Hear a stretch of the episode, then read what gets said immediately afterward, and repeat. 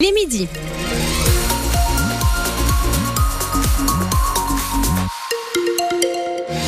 Pour la météo, des nuages et un temps sec, c'est le programme pour aujourd'hui avec quelques éclaircies pour le moment. Profitons-en et des températures douces pour la saison entre 8 et 9 degrés attendus cet après-midi. L'info, c'est avec vous, Philippe Renaud, bonjour. Bonjour. Il y a encore des foyers privés d'électricité ce midi dans Lyon. Oui, après le passage de la tempête Louis, 1500 foyers n'ont toujours pas de courant dans le département. Il faut dire que des rafales ont parfois dépassé les 110 km par heure par endroit. Alors, Julie Tescrat, à quand le retour à la normale? L'objectif, c'est un retour à la normale pour ce soir, selon Enidis. Pour rétablir le courant, une soixantaine de techniciens sont sur le terrain. Il y a les équipes d'Enidis iconaises, renforcées par des équipes des départements voisins. Quatre entreprises prestataires ont aussi été appelées pour prêter main forte. Lyon a été balayé par des vents de 110 km heure hier après-midi et cette nuit, ce qui a entraîné des chutes d'arbres sur des pylônes électriques et donc des pannes de courant. Elle se situe principalement entre la Puisée et le Sénonais, c'est-à-dire dans la partie nord-ouest de Lyon. Après le passage de la tempête Louis dans le département, jusqu'à 6300 foyers ont été privés d'électricité au plus fort de la crise. Depuis hier, 75% des coupures ont été rétablies. La FDSEA refuse de participer au débat demain au Salon de l'Agriculture. Arnaud Rousseau, le patron de la FNSEA, a expliqué qu'il ne débattra pas demain avec le président de la République, car selon lui, l'invitation des soulèvements de la terre montre que le chef de l'État n'a rien compris aux problématiques des agriculteurs. Des problématiques rappelées hier. Près de 250 agriculteurs iconés ont positionné 75 tracteurs jusqu'à tard cette nuit dans le centre-ville d'Auxerre. Eux, Christophe Bourdou, 50 ans, céréalier et betteravier à Migène. Il dénonce une, une simplification administrative dans les discours, mais pas vraiment dans les faits. Ce qu'il faudrait, c'est que le message des politiques soit relayé complètement dans les administrations. Pas plus tard qu'hier, je reçois un mail sur l'instruction de mon dossier PAC que j'ai fait au mois de mai l'année dernière. Donc neuf mois d'instruction, je trouve ça un peu long. Pour nous redemander encore des papiers euh, qu'il faut rechercher, on ne peut pas être sur tous les fronts. Notre boulot, c'est quand même d'être dans les champs, de produire, et pas être uniquement des agents administratifs. Ça nous pourrit la vie et puis ça nous empêche d'exercer correctement notre métier. Vous vivez tout le temps avec l'angoisse du contrôle. Les contrôles en général, ça se passe rarement bien. Vous y laissez toujours des plumes et ça, là, on en a marre. Moi, je suis pas un manifestant euh, euh, totalement convaincu ni acharné. Je manifeste pas souvent, mais là, il y en a ras-le-bol. J'ai 50 ans, euh, j'estime avoir fait mes preuves dans le métier, et qu'on me demande sans arrêt de me justifier, au bout d'un moment, c'est pesant.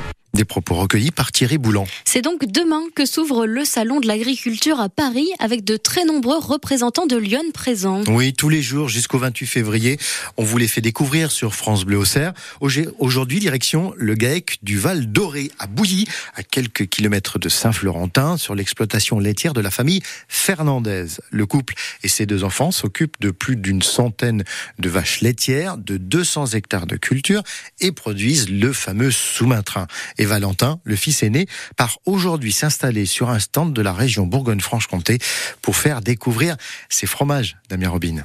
Chez les Fernandez, on produit du fromage blanc, du fromage frais, de la taume et surtout du sous-main-train. Le fromage à pâte molle et à la croûte de couleur orange ou blanche, c'est le préféré de Valentin. Bah nous, on aime bien les sous-main-trains assez forts, donc euh, bien crémeux. Des sous-main-trains qui ont 4 semaines, euh, qui sont bien jaunes. Il euh. faut que ce soit un goût assez relevé quand même. Alors pas trop fort, c'est moins fort en goût qu'en odeur, mais on sent quand même le lait et c'est un goût assez particulier, assez unique. Et avec un peu plus de 4 4000 fromages par an, c'est une petite production vendue pour l'essentiel directement sur la ferme. On a une clientèle en or qui aime se déplacer jusque la ferme, donc c'est vraiment génial. Les gens viennent voir les animaux à l'heure de la traite, euh, avec les enfants, les petits-enfants. Euh, ils repartent avec euh, des fromages, avec un litre de lait. Et c'est cette ambiance que Valentin espère retrouver sur le salon de l'agriculture à Paris. Répondre aux questions des gens aussi qui vont se promener sur le salon, l'agriculture, comment ça se passe, promouvoir un peu la région, les produits produits, ce qu'on sait faire. Euh, et on va proposer nos produits aussi, ouais, nos sous-mains trains, nos tomes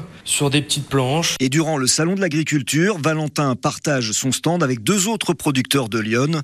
Au menu, en plus du fromage, de la bière et des gougères. Damien Robin donc pour France Bleu au Cerf. Et c'est un anniversaire qu'on aimerait ne pas célébrer. Oui, cela fera deux ans demain que la guerre en Ukraine a débuté et à cette occasion, une mobilisation se tient ce soir à 19h30 sur la péniche de la Seine des Quais à Auxerre. Une collecte est également prévue aujourd'hui et demain devant euh, le supermarché Leclerc à Auxerre. Dernier entraînement de la veille de match aujourd'hui pour l'AGIA qui reçoit Bastia demain soir pour la 26e journée de Ligue 2. Avec sur le banc des Bastiers une ancienne gloire du club ajaïste qui va faire donc son retour à la baie des Champs. Euh, il s'agit d'un ex-attaquant de l'AGIA dans les années 90, ce que vous avez deviné. Il s'appelle Lilian Lasland. Il est devenu donc le nouvel entraîneur de Bastia au début du mois.